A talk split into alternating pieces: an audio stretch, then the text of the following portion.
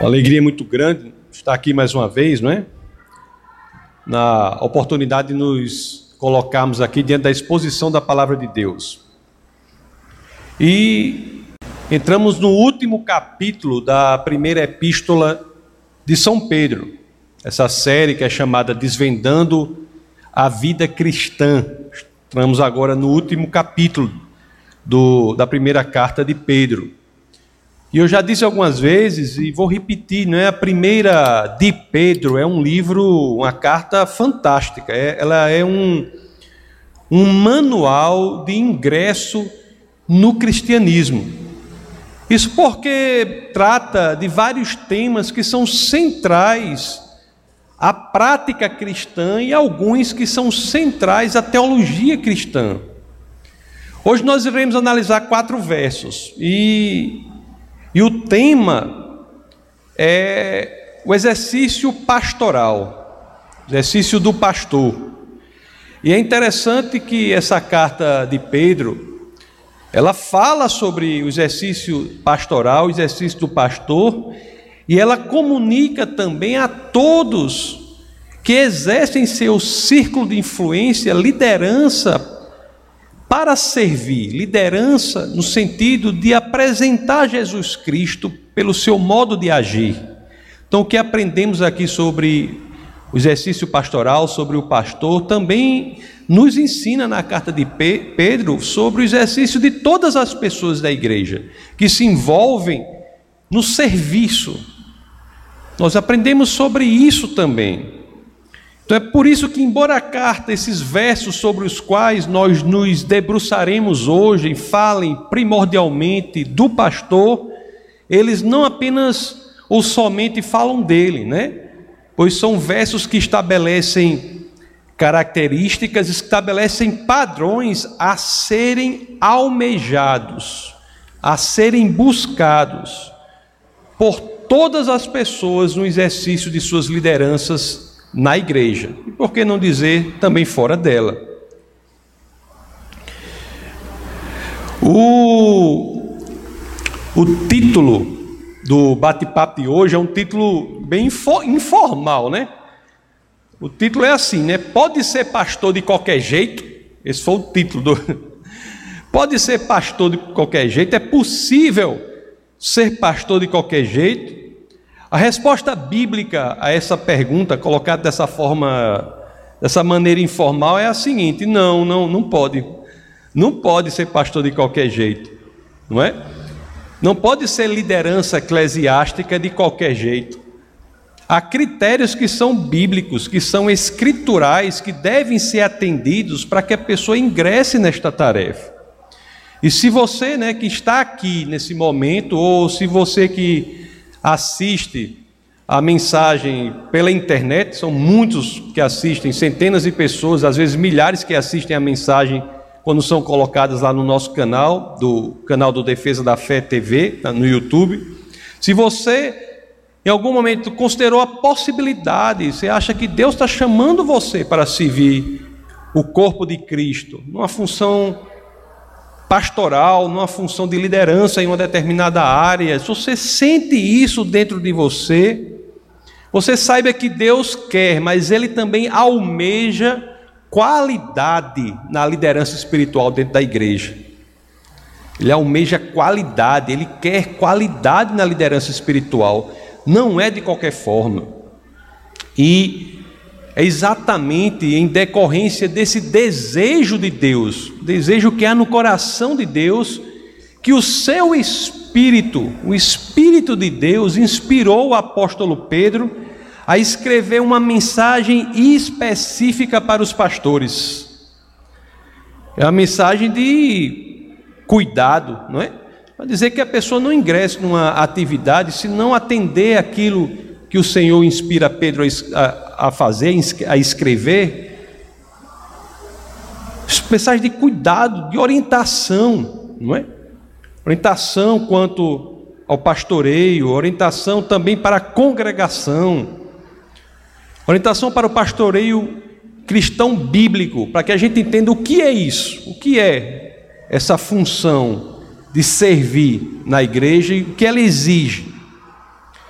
Então, para que o trabalho possa ser executado com fidelidade, possa ser é, executado com diligência, existem critérios a serem seguidos. Para nós começarmos a ler os versos vou, da, do, do, do texto base do nosso bate-papo de hoje, eu peço a vocês que, como sempre digo, né, claro, se assim quiserem, abram suas escrituras na primeira epístola de São Pedro, no capítulo 5, no verso 1. Assim dizem as Escrituras. Portanto, apelo para os presbíteros que há entre vocês, e o faço na qualidade de presbítero como eles, e testemunha dos sofrimentos de Cristo, como alguém que participará da glória a ser revelada.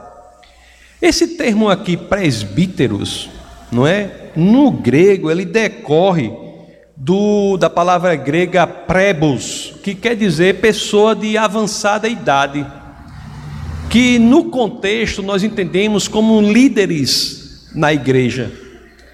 São os anciãos espirituais na liderança da igreja. Presbíteros vem de presbos, que em grego é pessoa de avançada igreja, avançada idade.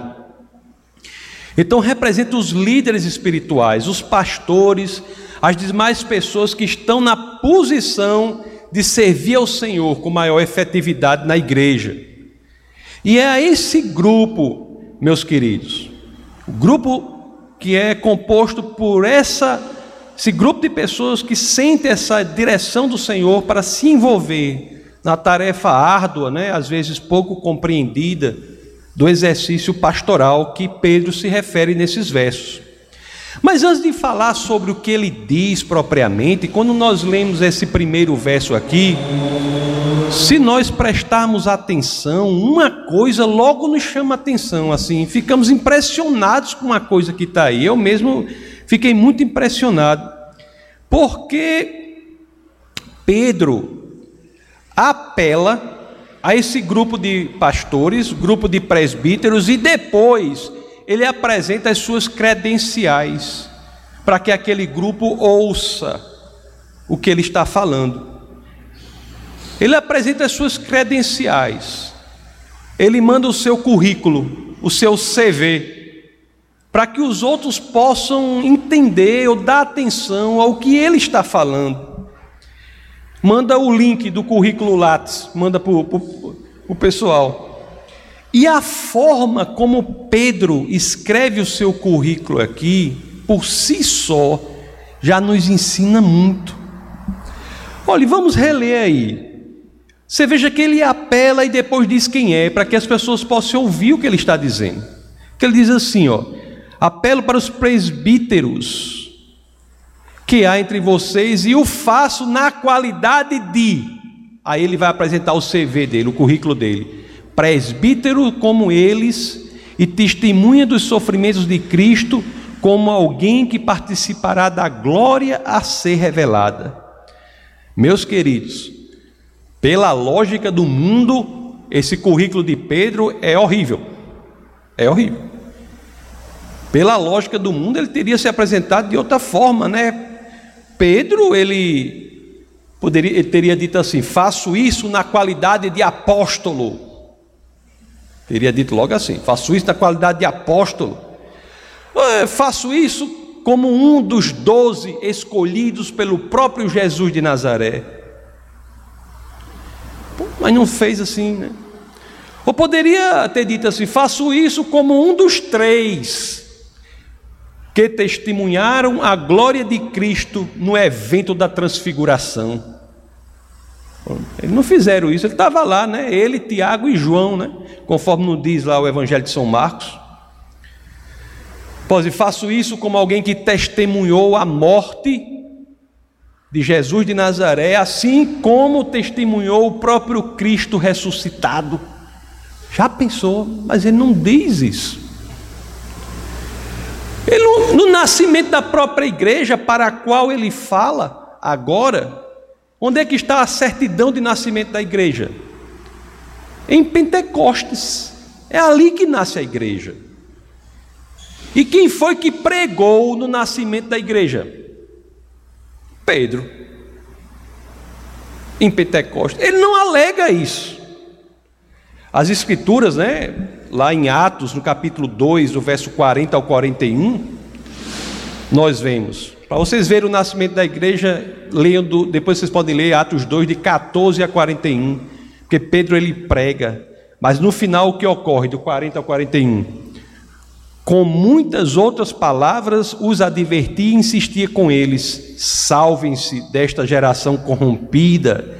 E o 41: os que aceitaram a mensagem foram batizados, e naquele dia houve um acréscimo de cerca de 3 mil pessoas. E Pedro não se apresenta aqui, né? Eu sou aquele que fiz um evento no qual 3 mil pessoas se converteram. Não diz isso, Pedro? Não diz assim. Eu fiz uma cruzada, da qual a igreja do Senhor nasceu, em que 3 mil pessoas se, se converteram. Mas Pedro ele não fala isso, a pessoa. Um homem desse numa, numa, numa consultoria de currículo estava acabado, né? Consultoria de currículo do mundo estava acabado. Pedro, né, foi um dos pilares um dos pilares mais importantes da igreja de Jerusalém. O apóstolo Pedro, não é? E aqui ele escolhe se qualificar como um presbítero, como um pastor, assim como aqueles a quem ele se dirige. Eu sou um como vocês. Ele se qualifica assim, se qualifica como testemunha dos sofrimentos de Cristo e alguém que participará da glória revelada. Não é isso, meus queridos, que está aqui na primeira de Pedro 5,1 que nós lemos? Portanto, apelo para os presbíteros que há entre vocês e o faço na qualidade de presbíteros como eles e testemunha do sofrimento de Cristo como alguém que participará da glória a ser revelada. Nós vimos né, na carta de, do apóstolo Pedro e algumas pregações passadas, se vocês não tiveram a oportunidade de estar aqui, estão disponíveis na internet para que vocês assistam, no Defesa da Fé TV, o canal. Nós vimos que um dia os santos, os salvos, estarão todos na glória manifestada de Deus. A glória que se manifestará. Lá em Colossenses 3:4 as escrituras registram registram quando Cristo, que é a sua vida, for manifestado, então vocês também serão manifestados com ele em glória.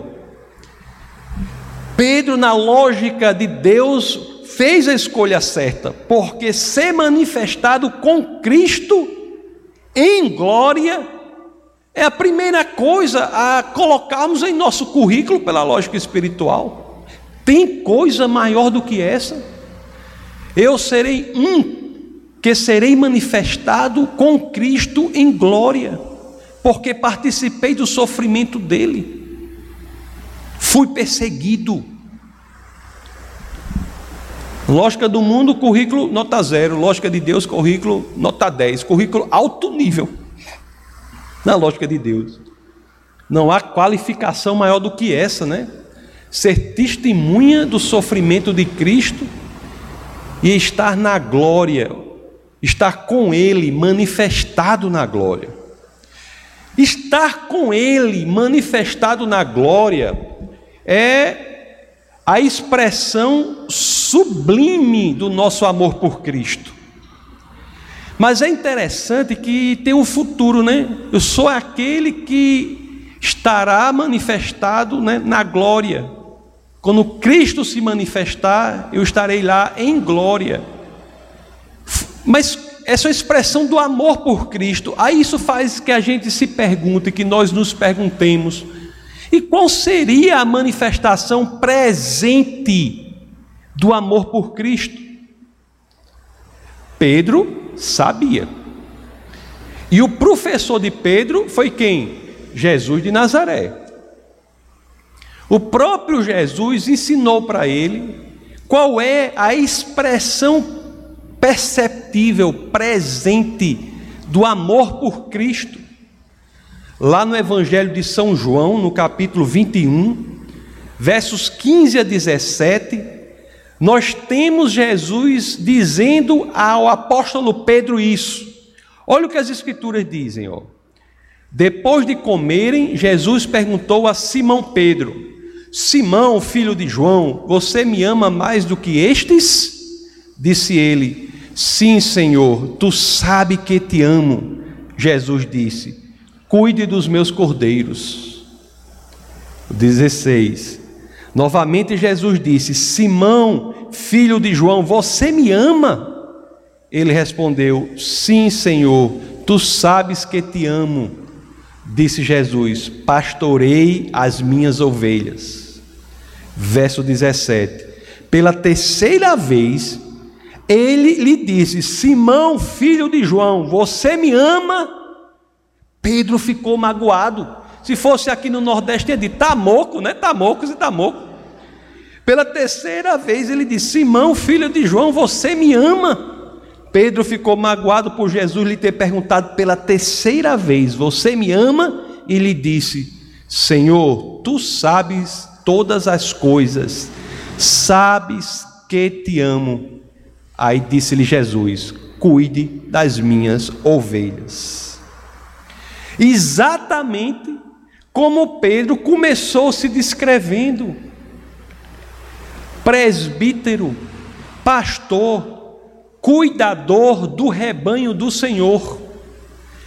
A descrição dele é a manifestação presente, mais sublime do amor por Jesus. Ser presbítero, pastor, cuidador do rebanho do Senhor, e depois é a manifestação mais sublime, futura, do amor por Jesus, ser revelado em Cristo em glória parte significante, significativa, meus queridos, da, vamos dizer assim, exteriorização perceptível do que se pode ver na prática. Parte significativa do amor por Jesus que se pode ver na prática é traduzida em cuidar do rebanho do Senhor. Não é preciso ser pastor para isso, claro. Você pode se dedicar na sua função específica a cuidar de pessoas. Nesse momento atual, houve uma pessoa dessa igreja que sofreu um acidente antes de ontem. Ela está no hospital ontem e hoje. Tem pessoas dessa igreja cuidando dela, passarão a noite com ela, cuidando do rebanho do Senhor, nesse exato momento. Isso é expressão significativa do que é genuinamente amor por Cristo. Exatamente agora. Logo mais nós veremos, eu me aprofundarei mais em outro elemento aqui, né? Do rebanho do Senhor. O rebanho não é do pastor. Rebanho do Senhor. Falarei um pouco mais por isso. Por agora, nesse momento,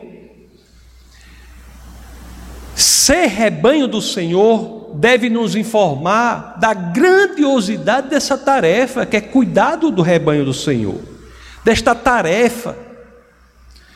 Ser líder espiritual envolve grandes responsabilidades, pessoal. Servir no ensino, servir no louvor, da igreja, servir em qualquer área específica, no diaconato, no cuidado. Essa, essa, isso aqui está limpo da forma em que as pessoas se colocam para servir, em fazer o café. Isso é algo incrível, envolve grandes responsabilidades. Servir nas finanças, e nas mais diversas áreas envolve responsabilidade. Servir, meus queridos, não é algo que deve ser feito de acordo com o nosso próprio padrão, porque o rebanho a quem servimos, as pessoas a quem servimos, não pertencem a nós, mas o Senhor. O padrão estabelecido no serviço na igreja é um padrão que não deve ser dado por aquele que serve, mas deve ser dado por aquele que é o dono, que é o próprio Senhor. Antes de continuar aqui em Pedro, vamos ver os critérios. Há critérios para fazer isso. Vamos ver alguns dos critérios que são elencados pelo apóstolo Paulo, por exemplo. Lá na primeira carta a Timóteo, no capítulo 3, eu vou fazer uma leitura do verso 1 ao 13, só para que nós tenhamos uma ideia. Que não é qualquer pessoa, de qualquer forma, de qualquer jeito, que pode fazer isso. Você pode almejar isso, se transformar, colocar como objetivo que Deus transforma você. Mas você não pode achar que você está fazendo de forma correta se você não atender os critérios das Escrituras. Se tiver algo a ser melhorado, as Escrituras nos apontam, sabe? Para que a gente coloque como meta. Eu vou mudar e Deus não só aponta o que tem que ser mudado, mas Ele está com você na dificuldade, no processo da mudança. Mas nunca podemos achar que algo menos do que o padrão estabelecido com o Senhor deve ser dado por satisfeito. Não. Olha o que as Escrituras dizem aqui, não é? 1 Timóteo capítulo 3, verso 1 a 13. Esta afirmação é digna de confiança. Se alguém deseja ser bispo, e aqui é entendido como presbítero, como pastor, como líder espiritual, se alguém deseja ser líder espiritual, deseja uma nobre função, de fato. Aí o verso 2 começa, né? É necessário, pois. Ah, as escrituras não dizem é algo que poderia ser ou, ou é sugerido. Não, é uma coisa que deve ser almejada. Existem critérios aqui que, se nós não atendemos esses critérios, não estamos fazendo da forma estabelecida pelo Senhor. Olha o que diz aqui: é necessário, pois, que o bispo, o presbítero, o pastor, aquele líder espiritual, quem serve, seja irrepreensível, seja marido de uma só mulher, seja moderado, seja sensato, seja respeitável, hospitaleiro e apto para ensinar. São critérios que devem ser buscados. Ninguém é perfeito. Todos têm áreas para trabalhar, mas a pessoa tem que identificar aquilo e não se satisfazer com o que está fora disso aqui. Você pode servir o Senhor de forma extremamente agressiva? Pode, mas não é o modelo bíblico. Você tem que mudar para servir o Senhor nessa função pastoral. Você tem que ser moderado, tem que ser sensato, respeitável, hospitaleiro, apto para ensinar, irrepreensível, marido de uma só mulher. A pessoa que trai a mulher não está pronta para, ser, para servir ao Senhor. Tem que mudar isso. Tem que mudar esse aspecto. Tem que melhorar. Três, não deve ser apegado ao vinho. As escrituras não dizem que a pessoa não pode beber, proíbe, mas eu não vejo nenhuma razão que diga que você possa, que você deva, que seja sugestão para que você beba. Aqui no Defesa da Fé, nós não consumimos álcool, a liderança. Não consome álcool de forma nenhuma. Por quê? Porque não há só a orientação em contrário, não deve ser apegada ao vinho, nem violento, mas sim amável, pacífico e não apegado ao dinheiro.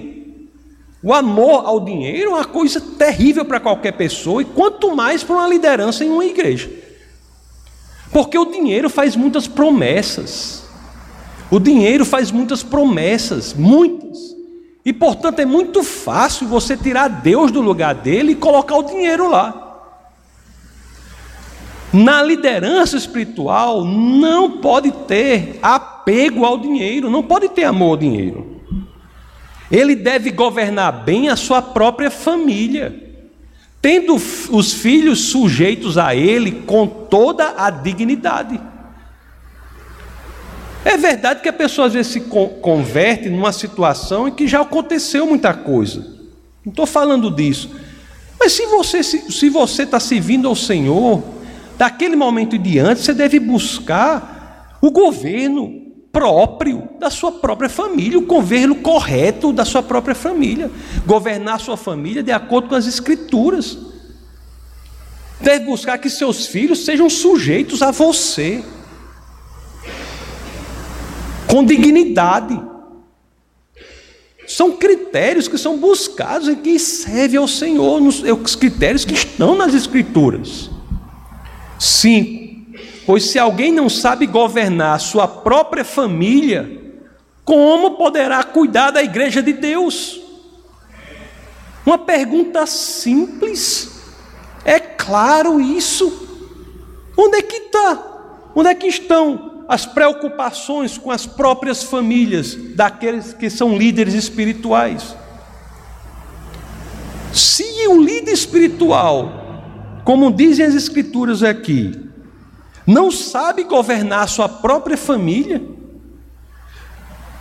como vai governar a igreja do Senhor?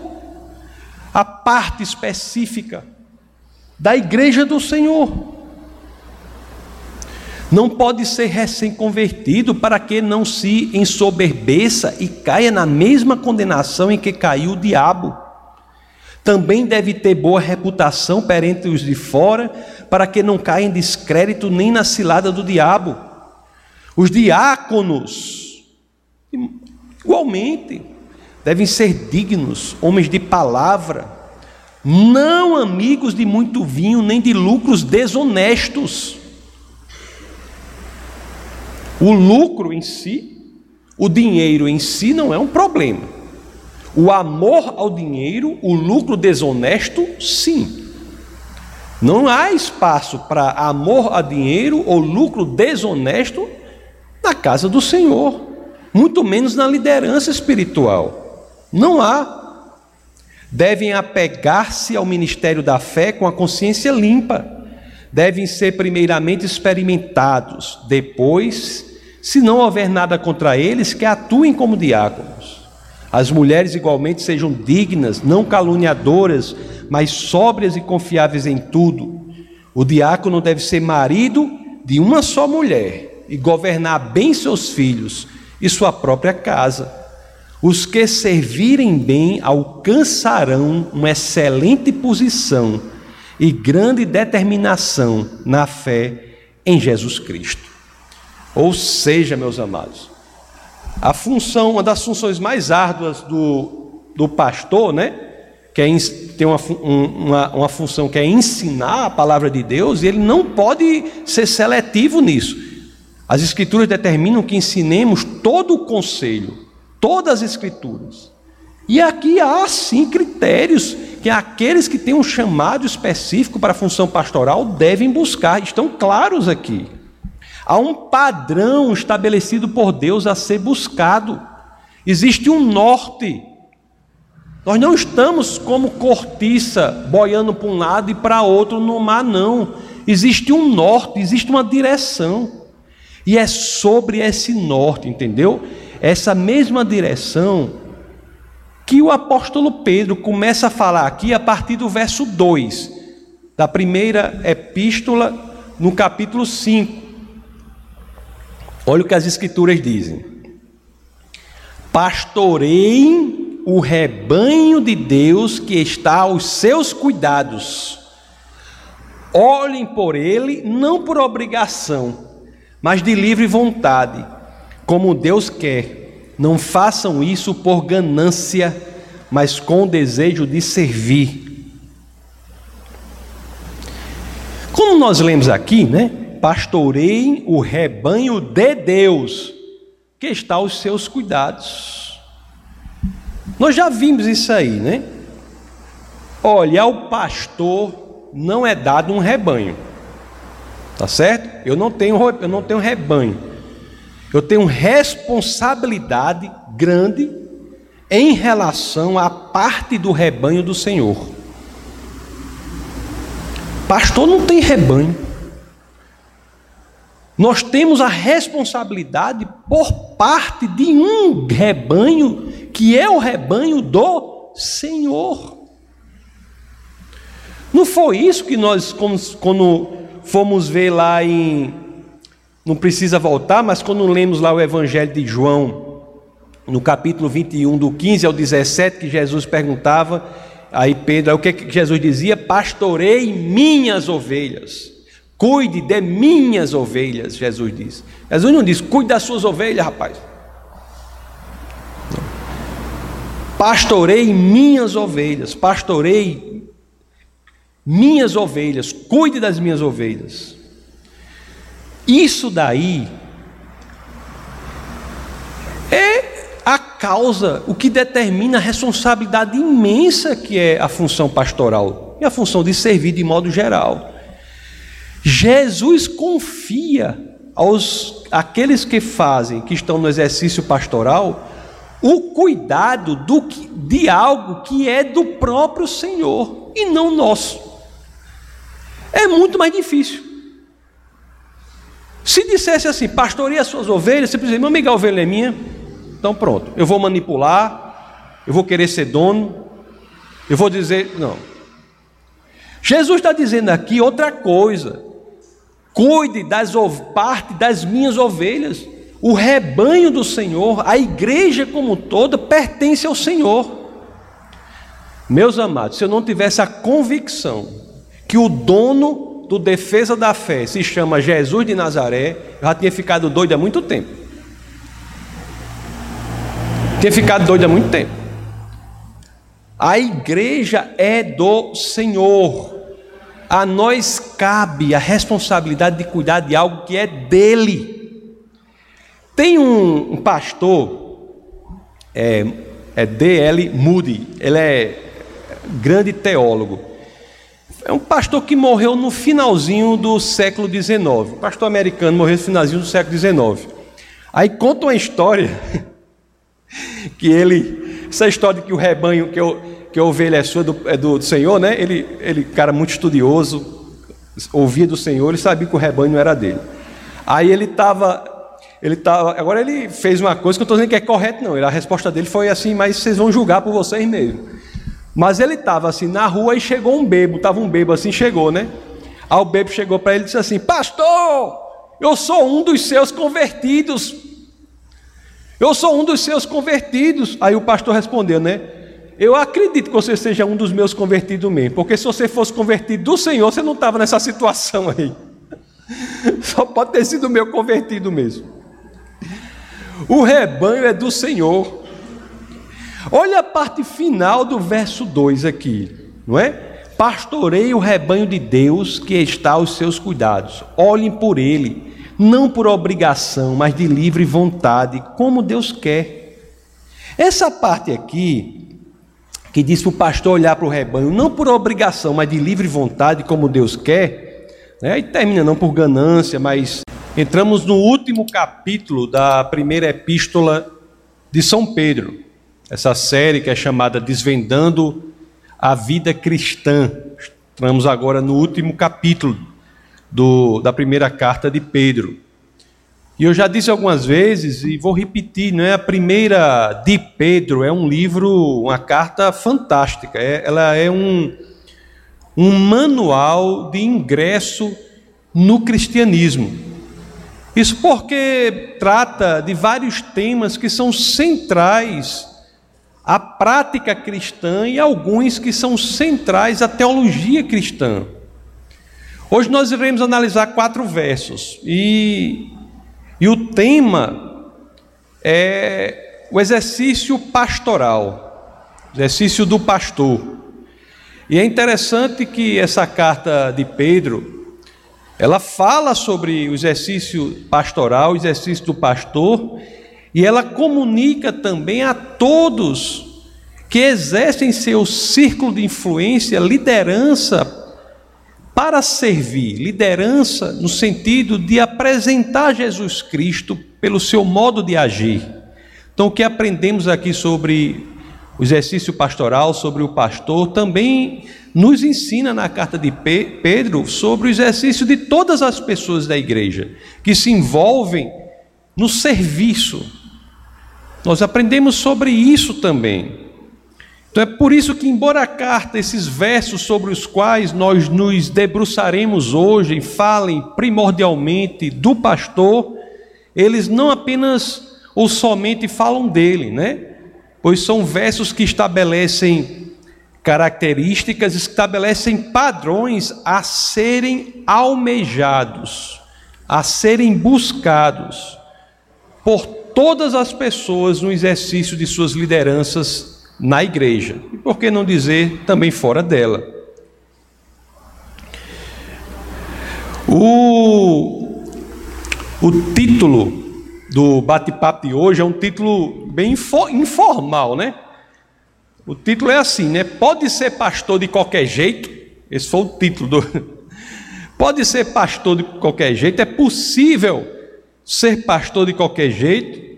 A resposta bíblica a essa pergunta, colocada dessa forma, dessa maneira informal, é a seguinte: não, não, não pode.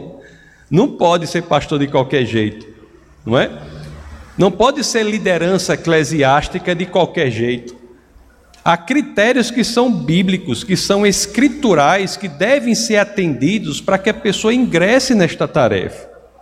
E se você, né, que está aqui nesse momento, ou se você que assiste a mensagem pela internet, são muitos que assistem, centenas de pessoas, às vezes milhares que assistem a mensagem quando são colocadas lá no nosso canal, do canal do Defesa da Fé TV, tá, no YouTube. Se você em algum momento considerou a possibilidade, você acha que Deus está chamando você para servir o corpo de Cristo, numa função pastoral, numa função de liderança em uma determinada área, se você sente isso dentro de você, você saiba que Deus quer, mas Ele também almeja qualidade na liderança espiritual dentro da igreja. Ele almeja qualidade, ele quer qualidade na liderança espiritual, não é de qualquer forma. E é exatamente em decorrência desse desejo de Deus, desejo que há no coração de Deus, que o seu espírito, o espírito de Deus, inspirou o apóstolo Pedro a escrever uma mensagem específica para os pastores. É uma mensagem de cuidado, não é? Para dizer que a pessoa não ingresse numa atividade se não atender aquilo que o Senhor inspira Pedro a, a fazer, a escrever, mensagem de cuidado, de orientação, não é? Orientação quanto ao pastoreio, orientação também para a congregação, orientação para o pastoreio cristão bíblico, para que a gente entenda o que é isso, o que é essa função de servir na igreja e o que ela exige. Então, para que o trabalho possa ser executado com fidelidade, possa ser é, executado com diligência, existem critérios a serem seguidos. Para nós começarmos a ler os versos vou, da, do, do, do, texto base do nosso bate-papo de hoje, eu peço a vocês que, como sempre digo, né, claro, se assim quiserem, abram suas escrituras na primeira epístola de São Pedro, no capítulo 5, no verso 1. Assim dizem as Escrituras. Portanto, apelo para os presbíteros que há entre vocês, e o faço na qualidade de presbítero como eles, e testemunha dos sofrimentos de Cristo, como alguém que participará da glória a ser revelada.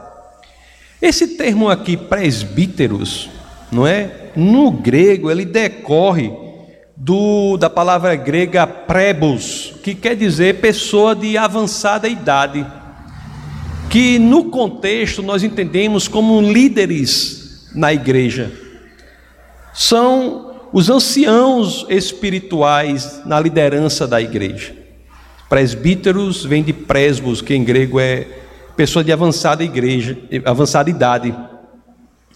Então representa os líderes espirituais, os pastores, as demais pessoas que estão na posição de servir ao Senhor com maior efetividade na igreja.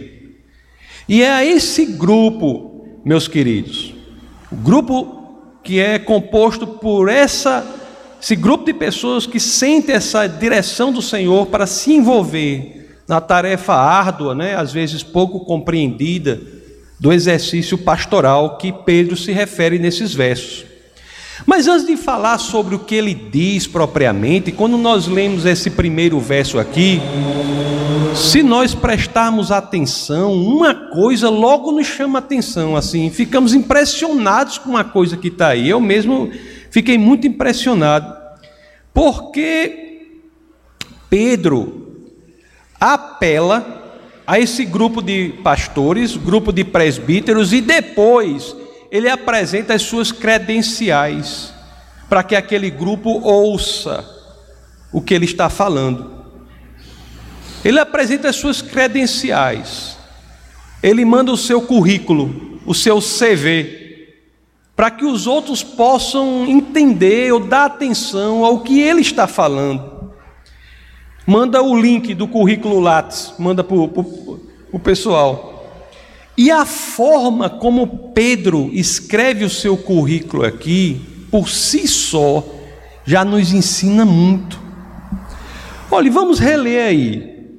Você veja que ele apela e depois diz quem é, para que as pessoas possam ouvir o que ele está dizendo. Que ele diz assim, ó: Apelo para os presbíteros que há entre vocês e o faço na qualidade de. Aí ele vai apresentar o CV dele, o currículo dele presbítero como eles e testemunha dos sofrimentos de Cristo como alguém que participará da glória a ser revelada. Meus queridos, pela lógica do mundo, esse currículo de Pedro é horrível. É horrível. Pela lógica do mundo, ele teria se apresentado de outra forma, né? Pedro, ele poderia, ele teria dito assim: faço isso na qualidade de apóstolo. Teria dito logo assim: faço isso na qualidade de apóstolo. Faço isso como um dos doze escolhidos pelo próprio Jesus de Nazaré. Mas não fez assim, né? Ou poderia ter dito assim: faço isso como um dos três que testemunharam a glória de Cristo no evento da transfiguração. Eles não fizeram isso, ele estava lá, né? Ele, Tiago e João, né? Conforme nos diz lá o Evangelho de São Marcos. Pois faço isso como alguém que testemunhou a morte de Jesus de Nazaré, assim como testemunhou o próprio Cristo ressuscitado. Já pensou, mas ele não diz isso. Ele, no nascimento da própria igreja para a qual ele fala agora, Onde é que está a certidão de nascimento da igreja? Em Pentecostes. É ali que nasce a igreja. E quem foi que pregou no nascimento da igreja? Pedro. Em Pentecostes. Ele não alega isso. As escrituras, né, lá em Atos, no capítulo 2, do verso 40 ao 41, nós vemos para vocês verem o nascimento da igreja, lendo, depois vocês podem ler Atos 2, de 14 a 41, porque Pedro ele prega, mas no final o que ocorre, do 40 ao 41? Com muitas outras palavras os advertia e insistia com eles: salvem-se desta geração corrompida. E o 41, os que aceitaram a mensagem foram batizados, e naquele dia houve um acréscimo de cerca de 3 mil pessoas. E Pedro não se apresenta aqui, né? Eu sou aquele que fiz um evento no qual três mil pessoas se converteram. Não diz isso, Pedro? Não diz assim. Eu fiz uma cruzada, da qual a igreja do Senhor nasceu, em que três mil pessoas se, se converteram. Mas Pedro ele não fala isso, a pessoa. Um homem desse numa, numa consultoria de currículo estava acabado, né? Consultoria de currículo do mundo estava acabado. Pedro, né, foi um dos pilares, um dos pilares mais importantes da igreja de Jerusalém. O apóstolo Pedro. Não é? E aqui ele escolhe se qualificar como um presbítero, como um pastor, assim como aqueles a quem ele se dirige. Eu sou um como vocês.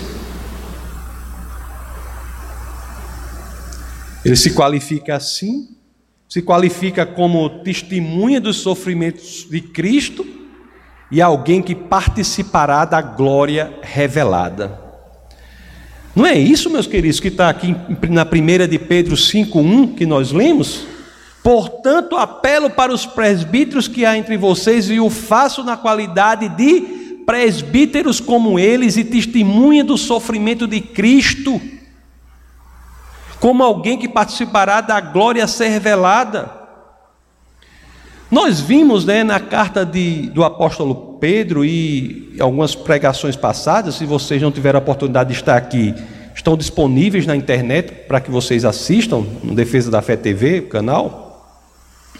Nós vimos que um dia os santos, os salvos, estarão todos na glória manifestada de Deus, a glória que se manifestará Lá em Colossenses 3:4 as escrituras registram registram quando Cristo, que é a sua vida, for manifestado, então vocês também serão manifestados com ele em glória.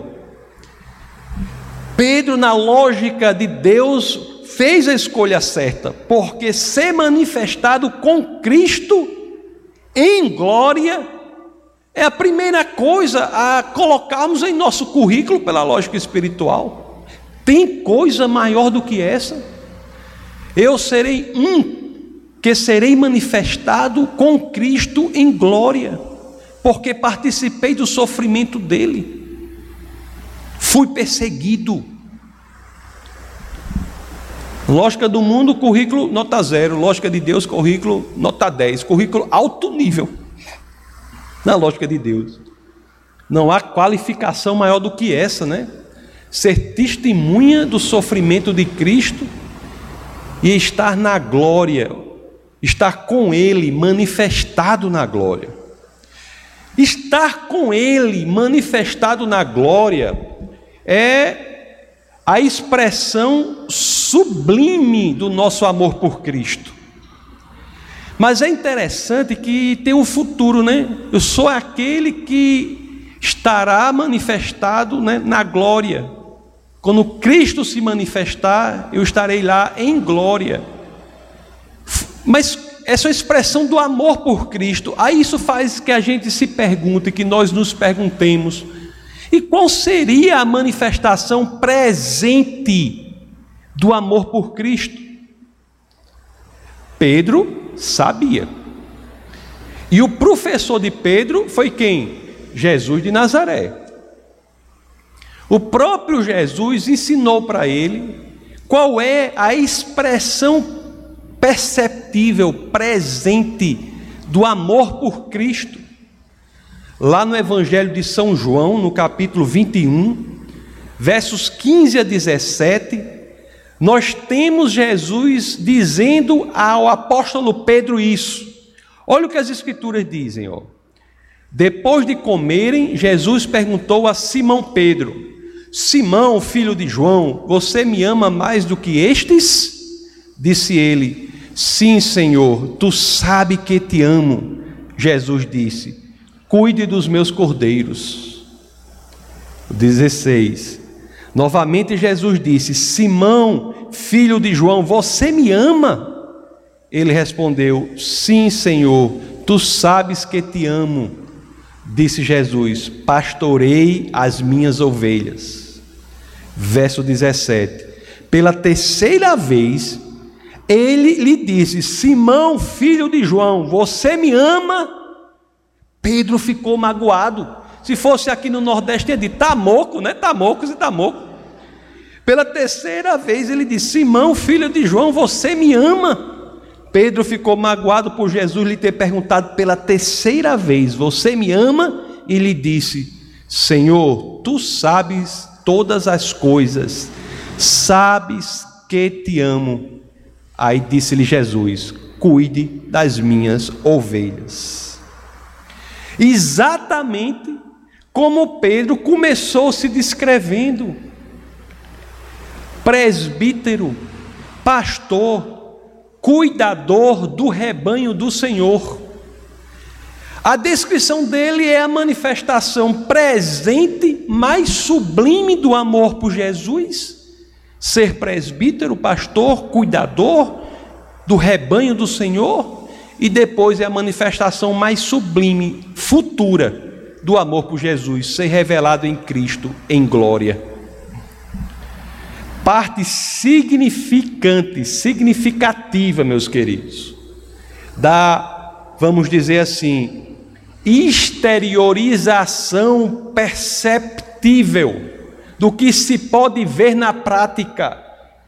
Parte significativa do amor por Jesus que se pode ver na prática é traduzida em cuidar do rebanho do Senhor. Não é preciso ser pastor para isso, claro, você pode se dedicar na sua função específica a cuidar de pessoas.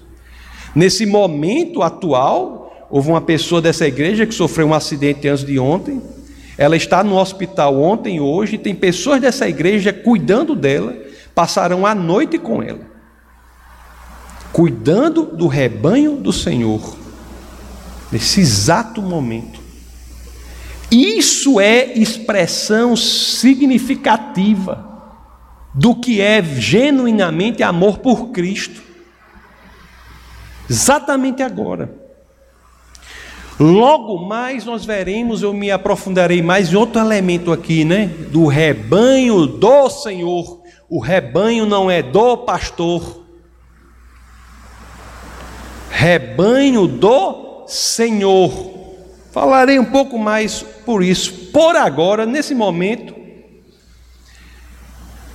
ser rebanho do Senhor deve nos informar da grandiosidade dessa tarefa, que é cuidado do rebanho do Senhor. Desta tarefa. Ser líder espiritual envolve grandes responsabilidades, pessoal.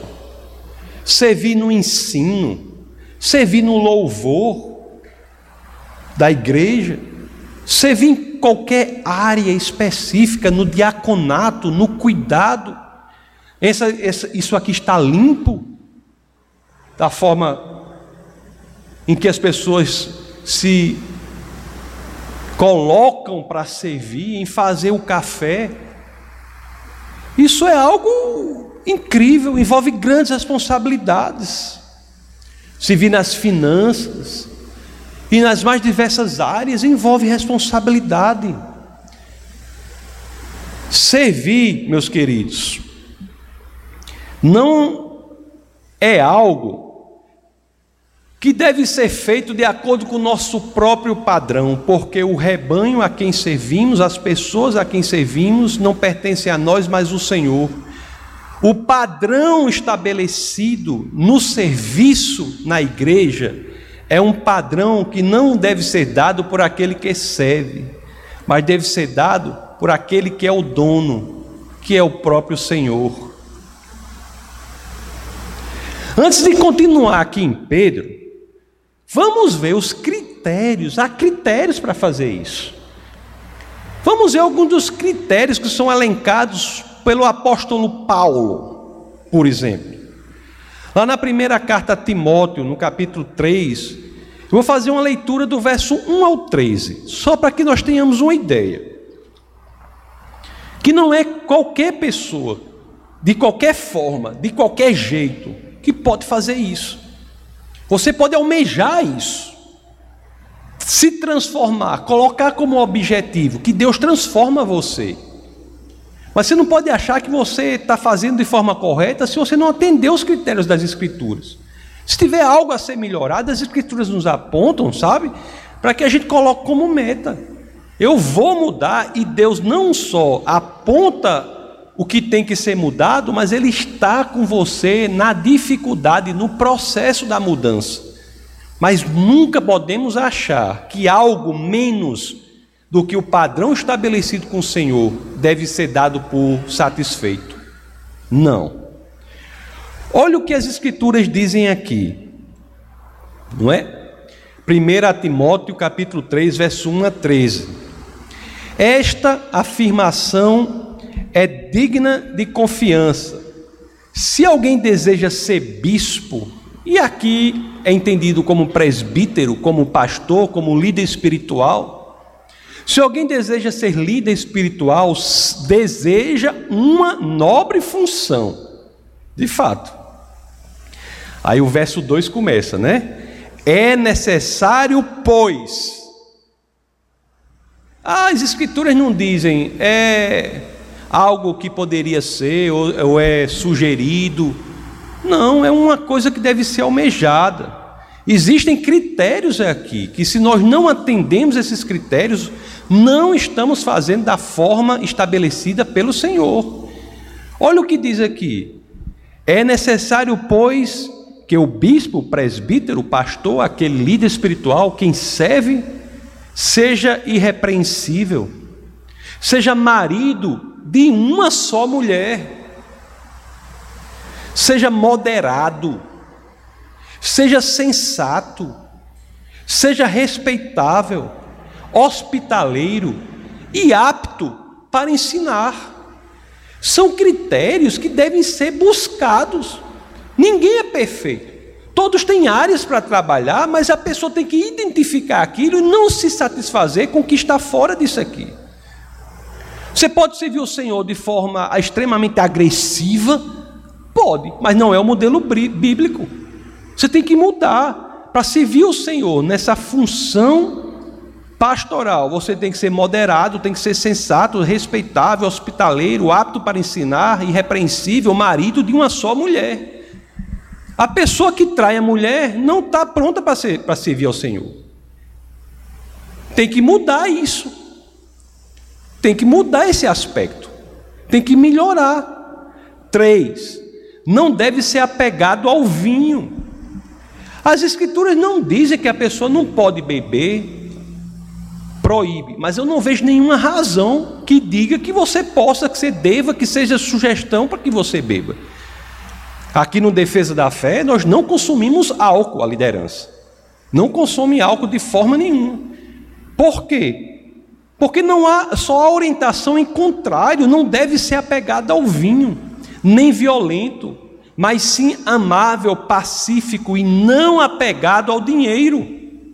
O amor ao dinheiro é uma coisa terrível para qualquer pessoa e quanto mais para uma liderança em uma igreja. Porque o dinheiro faz muitas promessas. O dinheiro faz muitas promessas, muitas. E portanto é muito fácil você tirar Deus do lugar dele e colocar o dinheiro lá. Na liderança espiritual não pode ter apego ao dinheiro, não pode ter amor ao dinheiro. Ele deve governar bem a sua própria família, tendo os filhos sujeitos a ele com toda a dignidade. É verdade que a pessoa às vezes se converte numa situação em que já aconteceu muita coisa. Não estou falando disso. Mas se você se, você está servindo ao Senhor, daquele momento em diante, você deve buscar o governo próprio da sua própria família, o governo correto da sua própria família, governar a sua família de acordo com as escrituras. Deve buscar que seus filhos sejam sujeitos a você, com dignidade. São critérios que são buscados em quem serve ao Senhor, os critérios que estão nas Escrituras. 5. Pois se alguém não sabe governar sua própria família, como poderá cuidar da igreja de Deus? Uma pergunta simples. É claro isso? Onde é que está? Onde é que estão as preocupações com as próprias famílias daqueles que são líderes espirituais?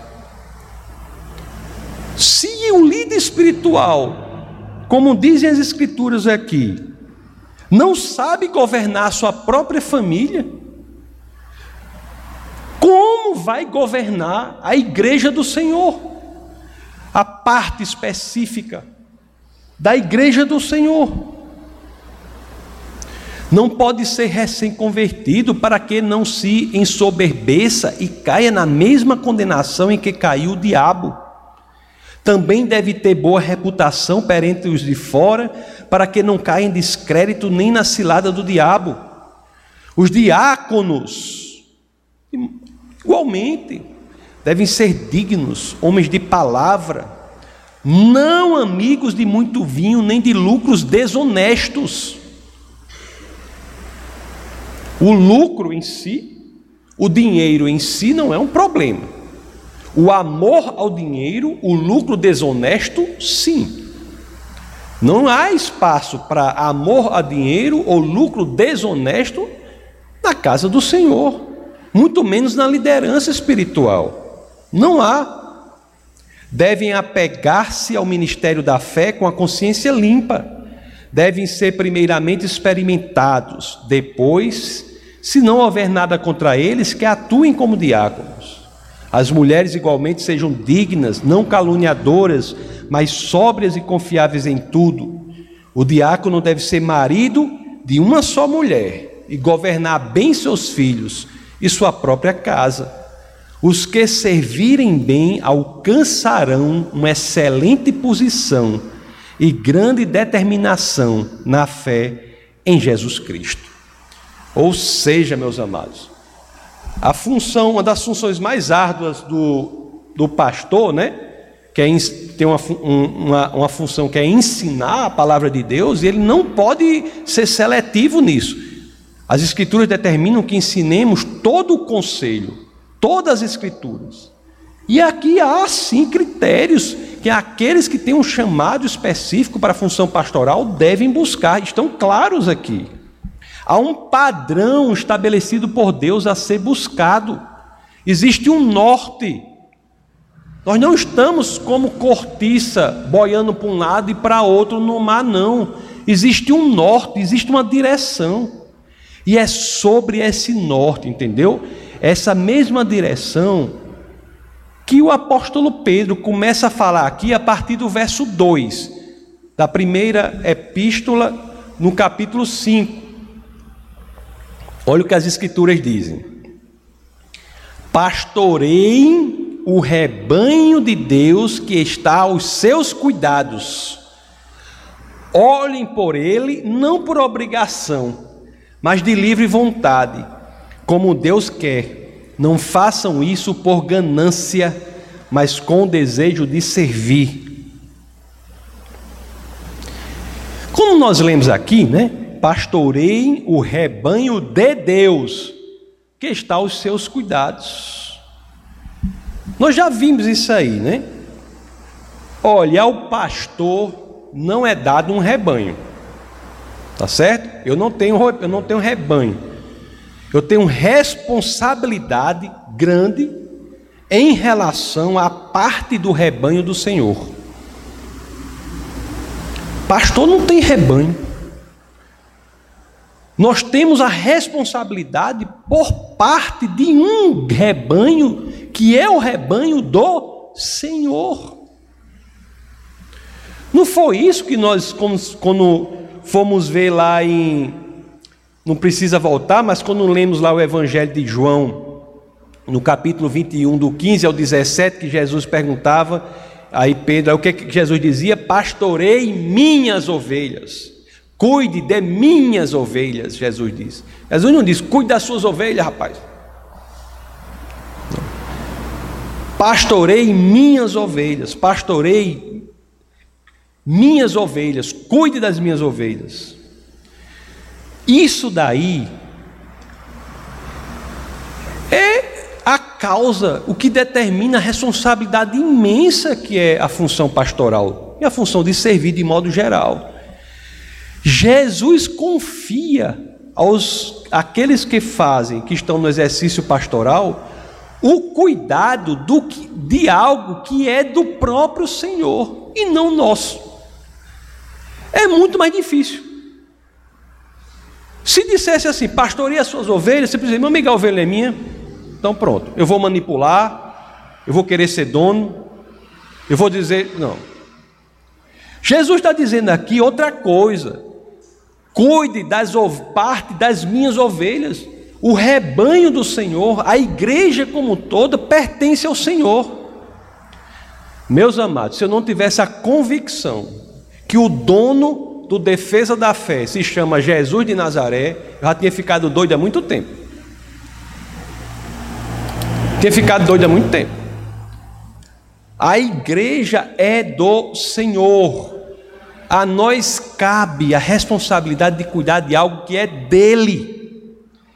Tem um, um pastor, é, é D.L. Moody, ele é grande teólogo.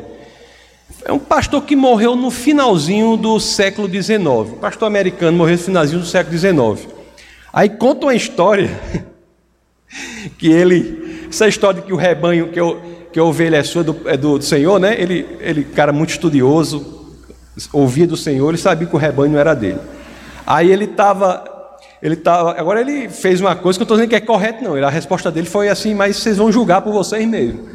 Mas ele estava assim na rua e chegou um bebo, estava um bebo assim, chegou, né?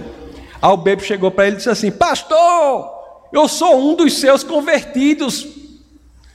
Eu sou um dos seus convertidos. Aí o pastor respondeu, né?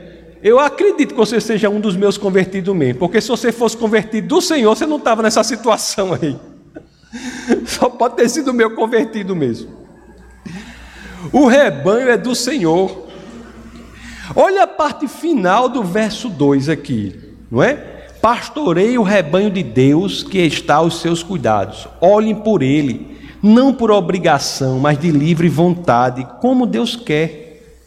Essa parte aqui, que diz para o pastor olhar para o rebanho, não por obrigação, mas de livre vontade, como Deus quer, né? e termina não por ganância, mas é, com desejo de servir, é uma parte importante. Mas o que eu vejo por aí, e eu falo isso assim, numa tranquilidade grande, é, poder, mesmo que não tivesse essa tranquilidade, eu teria que falar da mesma forma. Né? Mas o fato de ter servido até aqui de forma, no defesa da fé, de maneira absolutamente voluntária, abrindo mão do nosso salário, me coloca na posição mais tranquila para falar isso aqui. O que eu teria de falar mesmo que eu não tivesse assim. Mas de qualquer maneira, porque eu conheço muita gente aí que entende isso aqui de forma errada. De quem é primordialmente, primeiramente, o papel de criar uma atmosfera propícia para o que o pastor olhe para a sua igreja não por obrigação, mas por livre vontade. O que que faz com que o pastor efetivamente olhe para a sua igreja não por obrigação, mas por livre vontade? Vamos ler aqui o livro de Hebreus. Livro de Hebreus. Porque eu conheço muitas situações em que os pastores estão muito mal. Mas eu vejo o livro de Hebreu, no capítulo 13, no verso 17. Olha o que as escrituras dizem. Obedeçam aos seus líderes e submetam-se à autoridade deles. Eles cuidam de você como quem deve prestar contas. Obedeçam-lhes para que o trabalho deles seja uma alegria e não um peso pois isso não seria proveitoso para vocês. Esse verso aqui é interessante, porque ele traz uma lógica escritural, uma lógica das escrituras que esclarece aquilo que estamos lendo lá na primeira de Pedro 5. Esclarece quando diz assim, não é? Obedeçam para que o trabalho deles seja uma alegria e não um peso é fruto. A alegria e não o peso do pastor em servir a igreja é fruto da resposta da congregação, do cuidado da congregação com os líderes espirituais. É dela a responsabilidade de criar o ambiente propício para que a liderança cristã possa efetivamente exercer essa grande responsabilidade que é dada por Deus de cuidar de parte do rebanho do Senhor. As escrituras vão adiante, né? Quando diz assim, né? E isso deve ser feito, como se vê lá em Hebreus, não para proveito primeiro do pastor, do líder espiritual, mas para que seja proveitoso para a congregação, para você. Para que a congregação tenha a liderança que lidere por alegria, por amor, não sob o peso da obrigação. Ah, meus queridos, muitos líderes religiosos, muitos pastores sofrendo. Isso é algo importante que eu devo dizer para vocês, para as pessoas que estão nos ouvindo pela internet e que ouvirão pela internet. A igreja está cheia, igreja do Senhor por aí, não sei se já ouviram falar, não sei quantos suicídios de pastores, igrejas que estão cheias de pastores depressivos, pastores que se sentem destruídos, que se sentem obrigados a manter uma função espiritual que muitas vezes não entendem o porquê. Tinha um grande pastor aqui da cidade de Natal, que homem muito respeitado. Não vou dizer o nome dele, questão de não expor assim, né? Ele, uma vez ele me chamou para falar numa reunião que ele ia fazer da igreja dele lá, um, um evento, né, da igreja. Eu fui.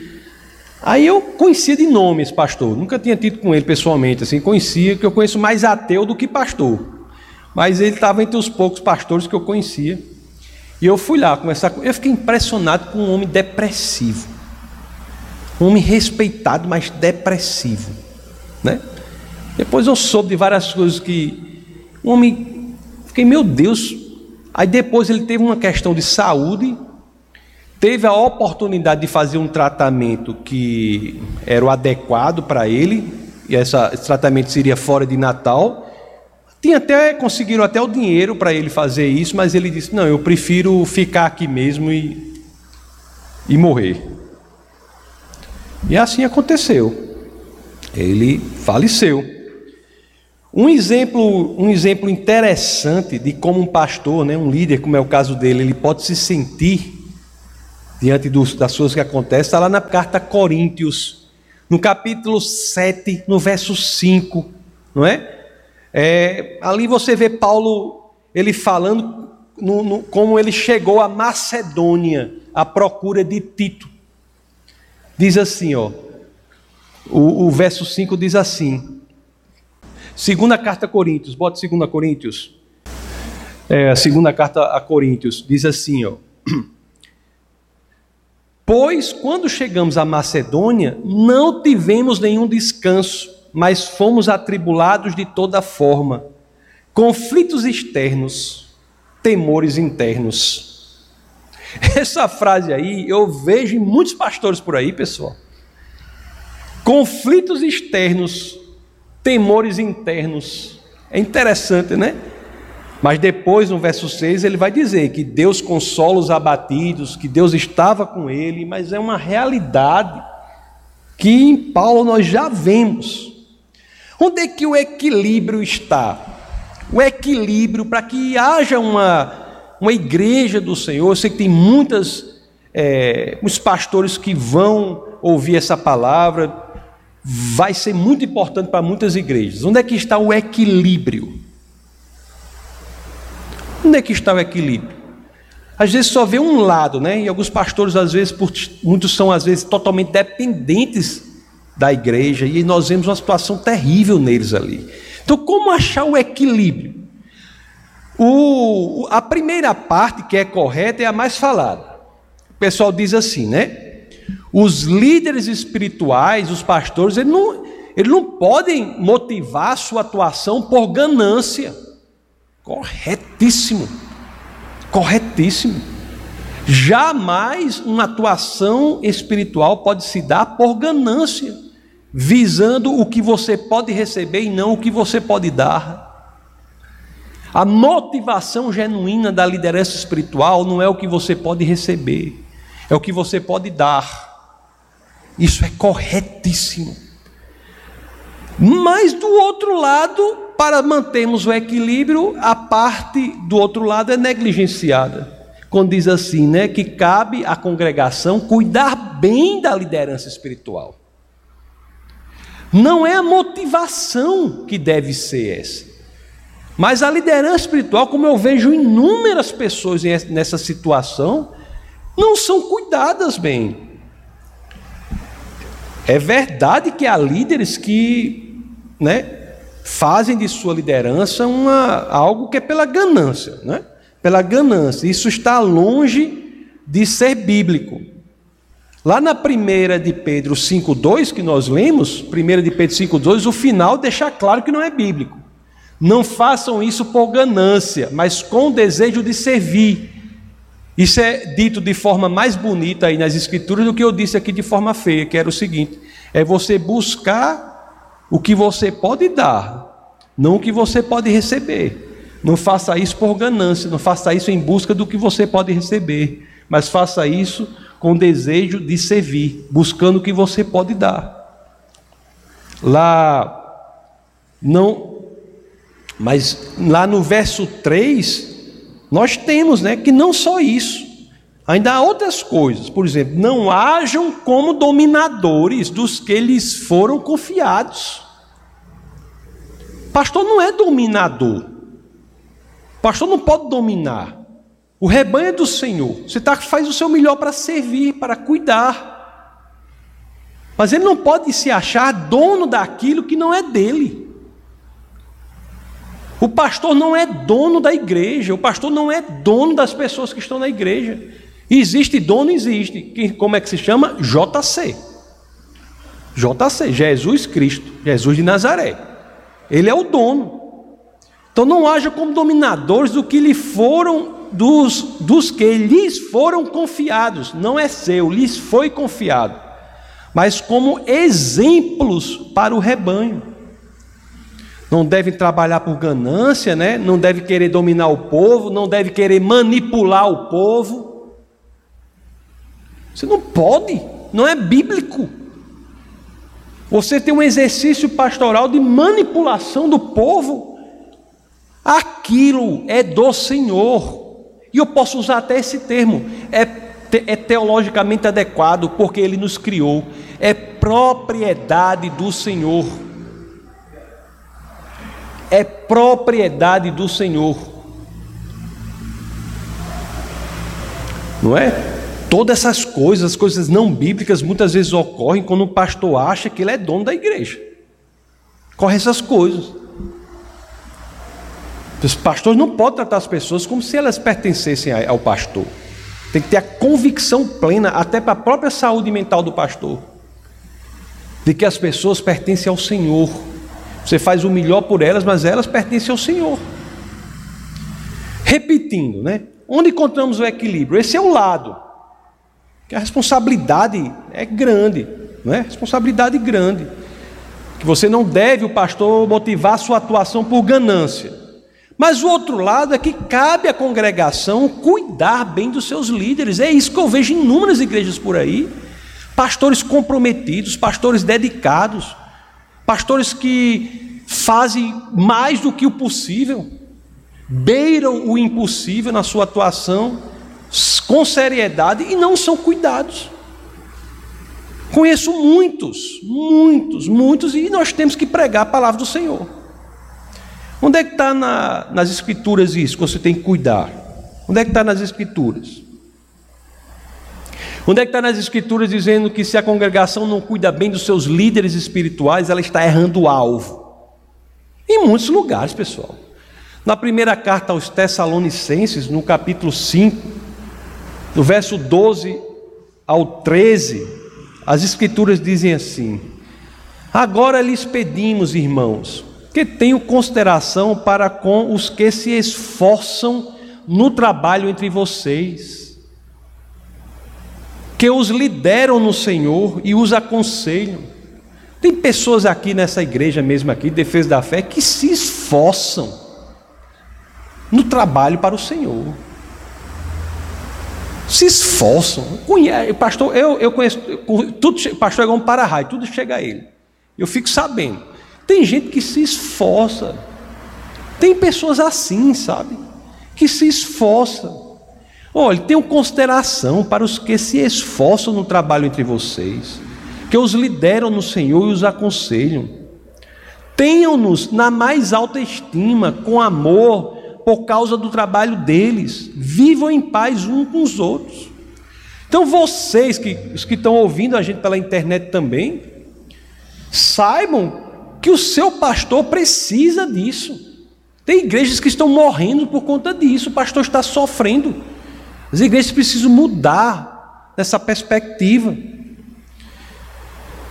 Né? Tem igrejas que erram muito pela questão da exigência da chamada honra a essas pessoas. Isso é um erro, não há exigência. Não há, não há, não há verdade, não há honra que seja exigida, não há honra genuína que, que provenha de uma obrigação, né? Não há.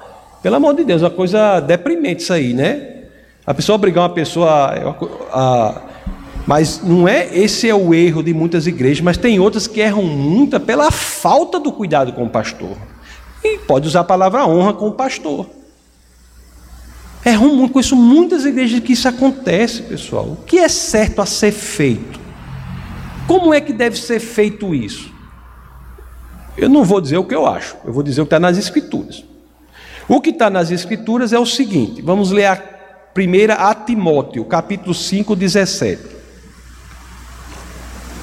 Olhe que as pessoas que servem, o que é que elas merecem honra ou não? O que dizem as Escrituras? As Escrituras não dizem que elas merecem honra, não. Dizem que elas merecem dupla honra. Olha o que dizem aqui: os presbíteros que lideram bem, as pessoas que se esforçam, as pessoas que efetivamente cumprem a responsabilidade que lhes é dada pelo Senhor, são dignos de dupla honra, especialmente aqueles cujo trabalho é a pregação e o ensino, especialmente, mas não unicamente. Não unicamente. Não unicamente. O ensino é muito importante porque é o ministério em que Jesus mais atuou na terra. É a palavra que liberta. O entendimento perfeito da palavra é que vai lhe segurar. O mover do espírito é algo possível, bom. É tudo isso é bom. O mover do espírito vale, mas não é isso que vai lhe segurar, é outra função. Nos momentos de angústia, nos lugares escuros do seu do seu quarto, se você não tiver conectado com a palavra, você não se sustentará. Porque lá não vai ter gente correndo, pulando, gritando, cantando. Na sua depressão não vai ter isso. Mas o conexão, o entendimento correto da palavra é que faz com que você se segure. Eu já vi isso ser falado por um dos pastores mais pentecostais que eu conheci na minha vida, nos Estados Unidos. Que Pastor Reagan. O homem que é criticado no Brasil, porque trazem para cá uma, uma visão deturpada em certos pontos do que ele fala. Quando eu ouvi ele falar lá, diz que estava lá, no momento o pastor estava lá, as pessoas começaram a correr, a correr, a correr, a correr. Ele disse. Aí quando ele falou, olha, eu quero dizer uma coisa para vocês. Isso aqui, tudinho que está acontecendo aqui pode ser feito, mas isso aqui não é que vai segurar você, não. Isso, ele, ele agiu correto nesse ponto, por quê? Porque está na palavra. Está na palavra de Deus. Então o ensino é central para que você se conecte e mude a sua vida.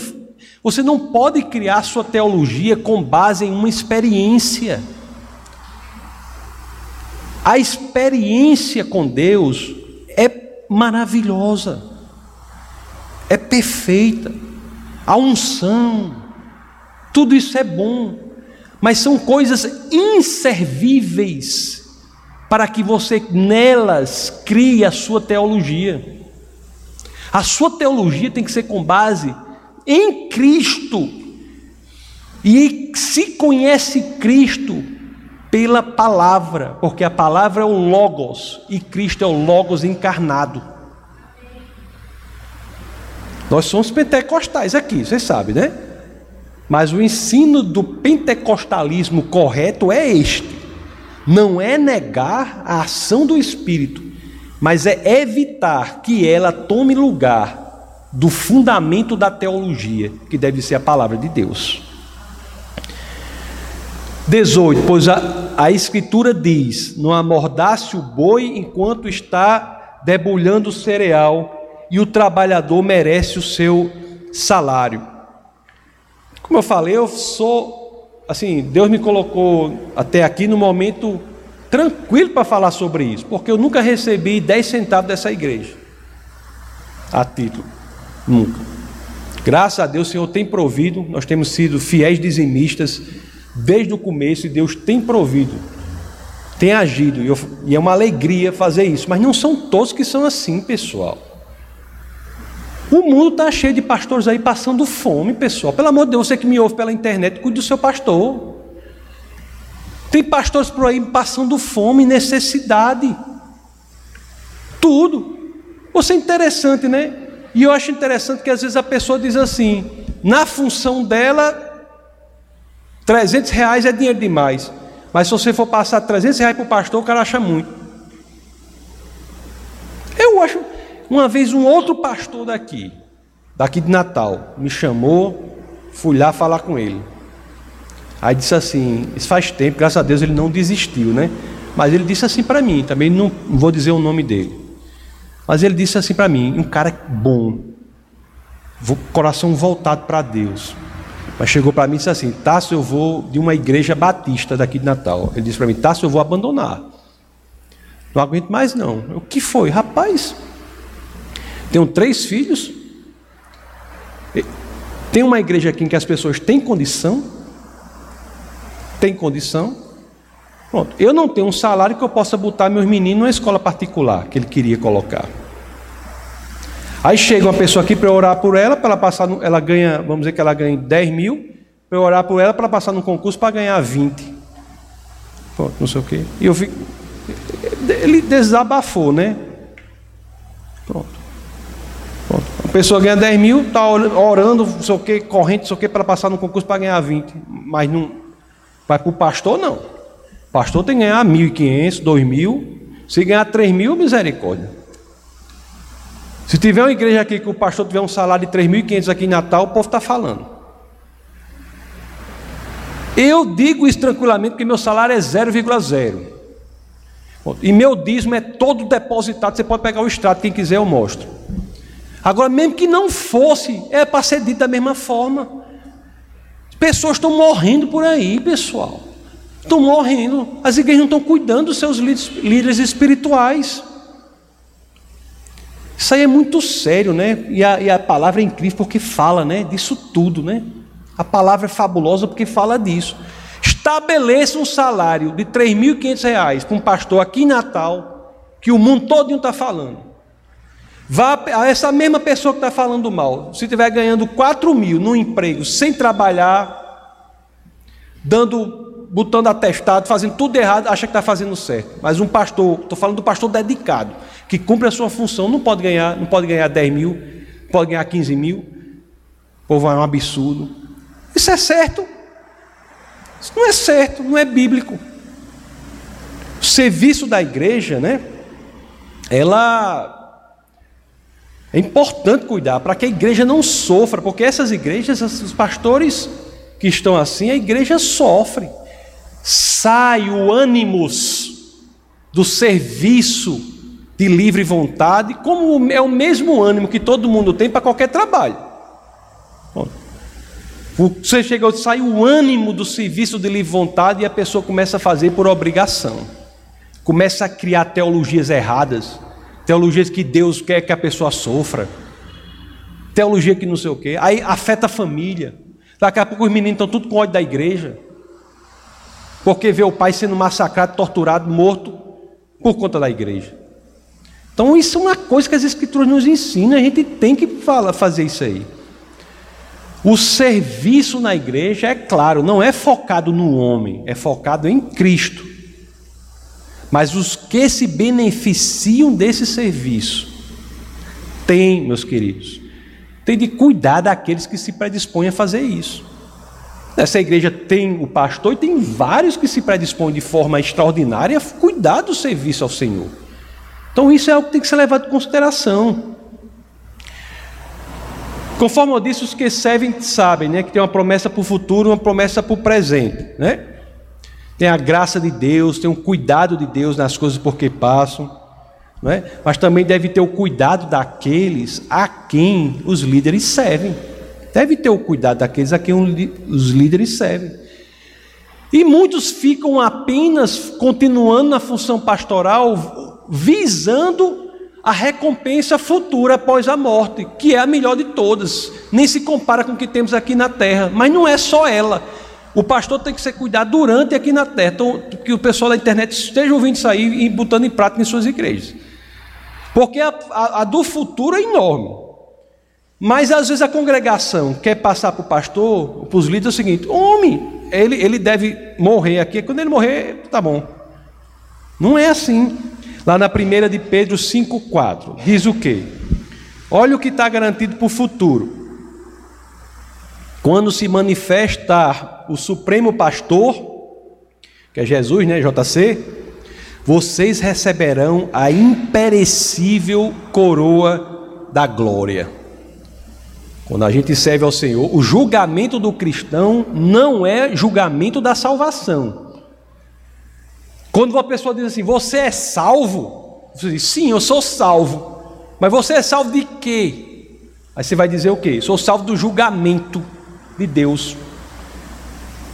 A pessoa é salvo do julgamento de Deus, porque Deus não vai julgar a pessoa, vai julgar aquele em quem a pessoa está, que é Cristo. E Cristo passa com louvor. Por isso é que somos salvos, porque estamos em Cristo. É graças a Ele que somos salvos. É como aquele que está na arca de Noé. O julgamento do dilúvio fez com que a arca estivesse acima do julgamento. Aqueles que estavam na arca estavam salvos, assim como aqueles que estão em Cristo, e Paulo usa, o apóstolo Paulo usa isso, em Cristo. Os que estão em Cristo estarão salvos do julgamento.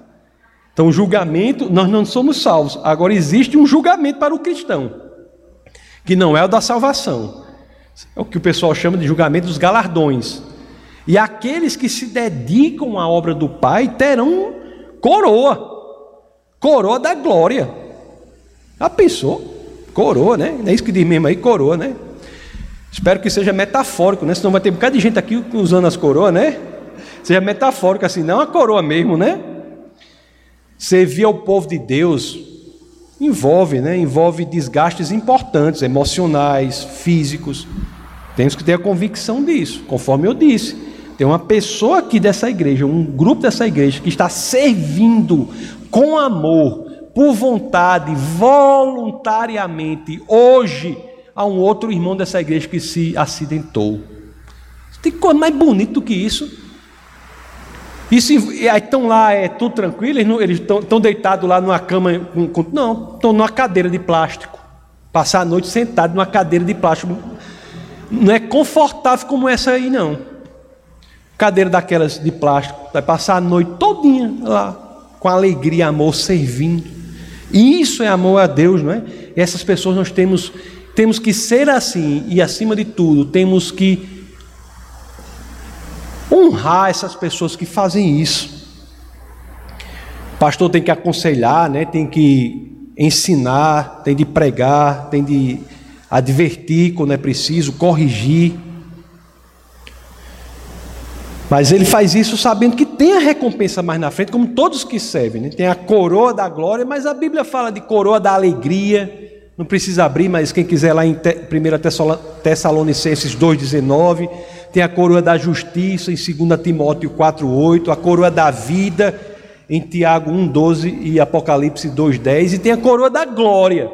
É coroa demais. É essa que está sendo falada aqui por Pedro. Essas coroas elas esperam pelos que servem ao Senhor. Então, meus queridos, essa passagem das Escrituras é uma passagem interessante, né? Porque fala os critérios para a pessoa ser pastor e fala como ela deve estar a pessoa na congregação. Então, o que é que nós vimos? O que é que as escrituras falaram para a gente aqui? O que foi que nós vimos? O que, é que foi que nós vimos? Nós vimos que o pastor, ele deve saber que cuida do rebanho que não é dele. Não é dele. Ninguém aqui me pertence. Eu não tenho domínio sobre ninguém aqui. Nem posso manipular seu ninguém aqui. Vocês têm. Somos ovelhas de Jesus. Ao pastor cabe a responsabilidade de cuidar de parte desse rebanho. O que foi mais que nós vimos? Nós vimos que a congregação deve colocar o pastor em uma posição, em uma situação de poder servir com alegria e não por obrigação. Pastor tem que estar numa situação em que querer servir com alegria e não por obrigação. Foi o que mais vimos. Nós vimos que o pastor deve focar, ter o seu foco naquilo em que ele pode doar, naquilo em que ele pode dar, naquilo que ele pode oferecer e não naquilo que ele pode receber. O foco do pastor não pode estar no que ele, no que ele pode receber, não. Tem que estar no que ele pode doar. É por isso que dar é melhor do que receber. Estar na posição, no foco, é melhor do que receber. O que foi que nós vimos também? Que o pastor, ele deve liderar. Mas as escrituras dizem uma forma específica de liderança pelo exemplo. Não é bíblico, não é escritural a liderança pela força, pela pressão, pela manipulação, pela ameaça. Se você sair daqui, olhe. Se você sair daqui, olhe, vai acontecer isso, vai acontecer aquilo, vai acontecer aquilo outro. Que doidice é essa? Não existe. A última coisa que eu quero nessa igreja é uma pessoa que não esteja, que não queira estar aqui. Nós orientamos. Se a pessoa chegar dizer, eu quero ir para outro lugar, não tem problema. Orientamos, é isso de fato que você quer. Posso te dizer até quais são as igrejas que eu considero boas. Se a pessoa perguntar. E também vimos que a congregação tem que honrar os líderes, tem que honrar os pastores. Não é? Não da forma que honra o povo aí fora, que às vezes honra até mais, as pessoas que na igreja servem, nós vimos pessoas, tem pessoas na igreja que não, aqui nessa igreja, tem pessoas que servem vocês que não sou eu unicamente, pessoas que vocês sabem, que vocês podem contar, que servem, honre essas pessoas, honre a todos que servem, é assim que Deus quer. Então, meus queridos, se isso tudo acontecer, as escrituras são sábias, né? Porque se isso tudo acontecer, aí sim nós teremos a igreja da forma que as escrituras querem. Já pensou? Que igreja poderosa, um quartel-general de resistência em um mundo dominado pelo mal? Uma igreja que não tem confusão, não tem ninguém obrigado, pronto, que a sua liderança não está triste e vocês sofrem. Uma igreja forte num mundo dominado. Uma igreja que vai ser efetiva em alcançar o mundo perdido. É assim que todos seremos mais fortes, meus amados. É assim. Então, todos aqui, né, os que nos escutam pela internet, devem saber isso. Que o exercício da liderança espiritual não pode ser levado adiante de qualquer forma. Seja qual for o seu papel. Seja qual for o seu papel saiba que você exerce alguma influência na igreja. E a influência que você exerce na igreja deve ser feita em busca dos critérios que as Escrituras colocam. O critério de Deus para o pastor é um, um reflexo, reflete em qualquer tipo de liderança na igreja. Qualquer tipo de liderança na igreja reflete aquele que está no pastor. Por quê? Porque liderança cristã não é outra senão aquela que se dá por, por aquele que mais serve. A lógica da liderança cristã é servir. Se a pessoa chegar aqui na igreja, eu gostaria de exercer uma função, tem muitas, e todas são compatíveis com o servir. Quer trabalhar? É servir. Então, quem, quem sobe na hierarquia, existe hierarquia na igreja? Existe, mas parece que essa pirâmide da igreja é de cabeça para baixo, né? Quem está na, na ponta da pirâmide é quem mais serve. É quem mais serve. E se é o pastor que está na ponta da pirâmide, que é chamado para mais servir, e a ele há critérios bíblicos para se portar em sua vida, todos os demais que servem menos do que ele devem ser objetos desse padrão que é estabelecido pelas Escrituras para o pastor. Então, seja qual for o seu papel, da sua influência, tem, tem um critério que nós temos que rever e tentar buscá-lo. Tudo isso para que nós possamos, meus amados, ao final, a igreja a gente possa dizer assim: quando chegar Jesus voltar, quando a gente morrer, ou então Jesus voltar, tem uns, tem um, cada vez está chegando mais irmão para mim dizendo que Jesus vai voltar antes da gente morrer. Eu, por mim, ele voltava que é uns 15 minutos, só para terminar aqui, para não ficar 10 minutos, para não ficar uma coisa incompleta. Mas daqui a 15 minutos, por mim, dependesse de mim, 10 minutos ele voltava. Vou, ter, vou apressar mais aqui para terminar, para ele voltar voltava. A Bíblia diz também, né, que quando, quando todos ouvirem a palavra, não é isso? Ele voltará. Então, não sei se vocês já notaram, mas dá para apressar a volta dele. Tem gente que não entende isso. Quando todos ouvirem a palavra, ele voltará. Quer que ele volte logo? Depende de mim, depende de você. Dá para apressar a volta de Jesus? Dá. Evangelismo. Falar do Senhor.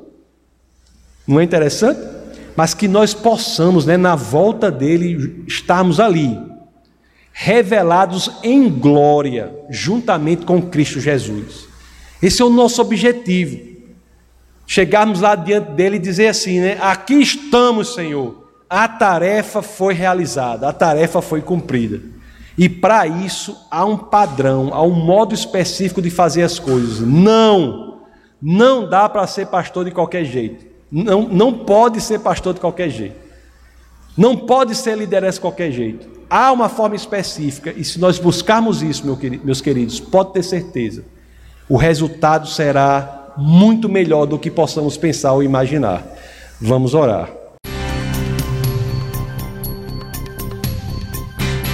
Essa foi uma produção do Ministério Internacional Defesa da Fé, um ministério comprometido em amar as pessoas, abraçar a verdade e glorificar a Deus. Para saber mais sobre o que fazemos, acesse defesadafé.org.